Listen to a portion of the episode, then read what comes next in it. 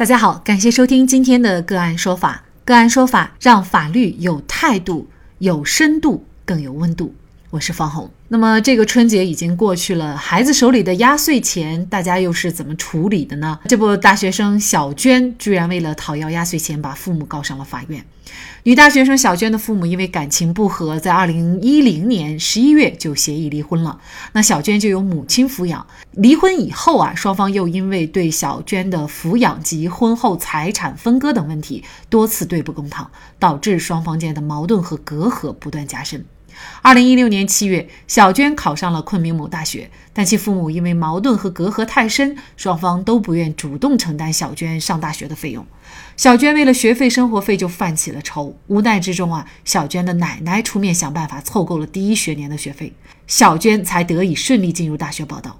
之后呢，小娟在奶奶的支持下，以要求父母返还压岁钱、交纳大学学费为由，向安宁市法院提起了诉讼，讨要五万八千块钱的压岁钱交学费。那么，压岁钱到底应该属于谁？在法律上如何认定？小娟又能要回她的压岁钱吗？就这相关的法律问题，今天呢，我们就邀请北京市京都律师事务所杨荣律师和我们一起来聊一下。啊，方老师您好。嗯，感谢杨律师。大学的学费啊，还有生活费啊，这些是不是父母他本身就应该有法律上的义务给孩子交呢？嗯，就这个问题呢，我们经常提到。那么我们从民法典以及民法典的司法解释中去，嗯，看法律怎么规定这个问题。首先呢，根据民法典四十一条规定，父母对未成年子女是具有抚养、教育和保护义务的。并且，民法典一千零六十七条规定，父母不履行抚养义务的未成年子女，或者说不能独立生活的成年子女，有要求父母给付抚养费的权利。从以上的规定呢，我们就可以看得出，父母他是对未成年子女和不能独立生活的成年子女具有抚养义务。那么，对于不能独立生活的成年子女，法律是怎么规定的？就是根据民法典的司法解释，也规定了，如果说还在学校接受高中及其以下学历教育，或者说是丧失部分丧失劳动能力而无法维持正常生活的成年子女，可以认定为是民法典一千零六十七条规定的不能独立生活的成年子女。那么很显然呢，根据上面的规定，大学生他已经成年了。如果说他本身不存在丧失或者说部分丧失这种劳动能力而无法维持正常生活的情形，那么他的父母其实是不再负有向他支付学费、生活费的法定义务的。所以说，就大学的学费、生活费，父母其实是没有法定义务是给孩子交付的。所以这样我们也就理解了为什么小娟她缺大学学费、生活费，但是她起诉却是要。压岁钱，因为如果他是起诉要学费的话，法律是肯定不会支持的。呃，那么在这种情况下呢，我们就来看一下这个压岁钱。那么这个压岁钱呢，到底应该是孩子的还是父母的？法律上是怎么来认定呢？嗯，对这个问题，这现在也算是一个热点问题。之前微博热搜也讨论过。我们从民法典的规定来看。我国民法典六百五十七条对赠与合同进行了规定，即赠与人将自己的财产无偿给予受赠人，受赠人表示接受赠与的，赠与合同即成立。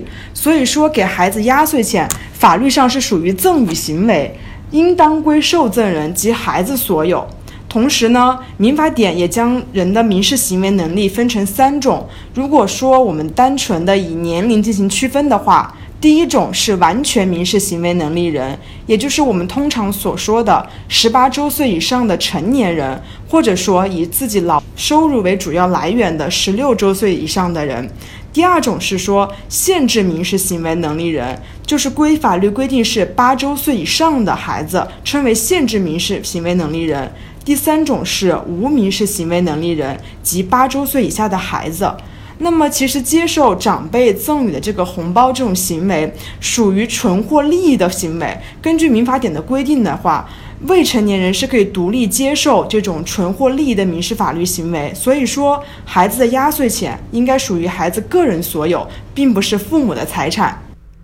那这个问题就出来了，也就是说呢，呃，作为小娟来说，她想主张压岁钱，事实上是有法律依据的，但是问题就是在于证据啊。我们知道谁主张谁举证，那小娟她必须要主张她为什么是五万八而不是其他的这个费用，这个五万八是从哪来的？其实这个证据应该来说是很难举证证明的吧。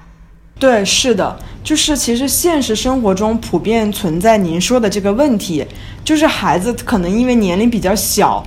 根本就不知道自己拥有多少压岁钱，成年之后也会因为时间比较久远，早就忘记了小时候压岁钱的数目。大多数的父母呢，代为保管孩子的压岁钱，可能下意识就默认为孩子的钱就是自己的钱，就可以自己另行支配。这样其实很容易跟孩子产生矛盾，也不利于家庭的和谐，也违反了法律的规定。为了避免出现家庭矛盾呢，也为了培养孩子从小的一个理财意识，我们建议可以采取以下的方式去处理孩子的压岁钱。第一呢，可以为孩子办理专属的银行账户，这样既可以让孩子清晰的知道压岁钱的数目，同时呢，也能够培养孩子的一个储蓄的意识。第二，可以将孩子压岁钱用于购买教育基金保险。一方面能够在孩针对孩子在不同成长阶段为孩子的教育提供保险金，为孩子提供一一份保障；另一方面也是一种理财意识的培养。第三呢，可以通过合理的规划，将压岁钱用于孩子的这种生活开支。但是我们在这里也要特别强调的是，根据《未成年人保护法》第十六条、第十七条的规定，未成年人的父母或者其他。监护人应该履行妥善保护未成年人财产的这种义务，不能够违法的处分或者侵吞未成年人的财产，或者利用未成年人谋取不当的利益。就是说，父母他作为孩子的法定代理人，应当去妥善管理孩子的财产，可以代为保管。但是说，父母不能将孩子压岁钱占为己有，也不能单纯的用于个人的消费或者违法处置。如果出现我刚才所说的这种情形的话，父母是需要承担相应的违法责任的。嗯，其实呢，在现实生活当中，当然了，跟父母为了要压岁钱打官司的情况其实是啊不常见的哈。但是我们也要明白，法律上对压岁钱的性质到底是怎么认定的。那像本案当中，小娟要回压岁钱的话，其实呢就要看她的证据了哈。如果像您说的，小娟能够掌握到确有的证据，能够证明她父母存在这种挪用压岁钱的行为，在她无力支付大学学费的时候，向法院起诉，要求父母返返还他的压岁钱，这父母是应当返还的。但是我们通过这个案例也能看到，通常而言呢，压岁钱它主要涉及的是家庭的内部关系，其实不宜过多的通过法律进行约束。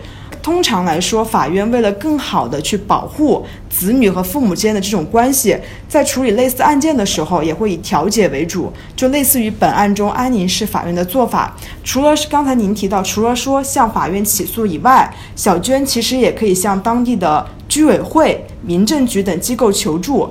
嗯，据我们了解，就一般居委会或者民政局是有专项的，对这种贫困大学生有专项的资金补助。小娟也可以向政府申请资金补助，申请助学金，从而能够顺利的完成学业。向法院起诉也不是唯一的一个嗯途径。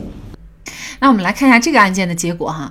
安宁市法院受理案件以后呢，承办法官了解到，小娟父母把双方多年来的矛盾和隔阂转移为不愿意支付孩子的学费。那么据此呢，他们认为啊，一判了之并不能够尽快解小娟的这个燃眉之急啊，也无助于修复已经破裂的父母、还有母女以及父女的亲情。于是呢，他们就确定了一个办案策略。那么也就是调解，最终啊，这个小娟父母呢是同意每个月定期向小娟支付大学期间的学费、生活费，一共呢是一千五百元，直到小娟大学毕业。应该说这样的一个结果，我们觉得对小娟来说还是非常好的。一来呢，嗯，小娟能够有钱念书；另外一方面呢，就是家庭之间的这种关系也缓和了啊。其实家庭矛盾很多时候呢，它。可能更多的是情感方面的。如果仅从法律上来看，很多时候可能并不能够解决根本问题啊。其实对于压岁钱呢，很多人呢也会觉得，孩子的压岁钱其实父母早就已经还够了。比如说给你抚养长大，给你买各种东西，那这压岁钱已经远远不够了。所以很多父母觉得就没有必要给孩子，因为到孩子手里可能这个钱就会乱花。其实我觉得是这样，就是他其实。根本的一个问题呢，就是关于孩子的权利问题，就是这个压岁钱的获得是孩子的权利，那我们做父母的是不可以侵犯的。就是在这种情况下，如果你想把这个压岁钱用在孩子的其他的生活方方面面，还是要征求孩子的意见啊。虽然孩子小，但他仍然是一个独立的人。所以呢，这背后其实您的做法，这个体现了对孩子的尊重。压岁钱的处理，其实呢，这个是非常考验父母智慧的。嗯，好，在这里呢，也再一次感谢北京市京都律师事务所律师杨荣。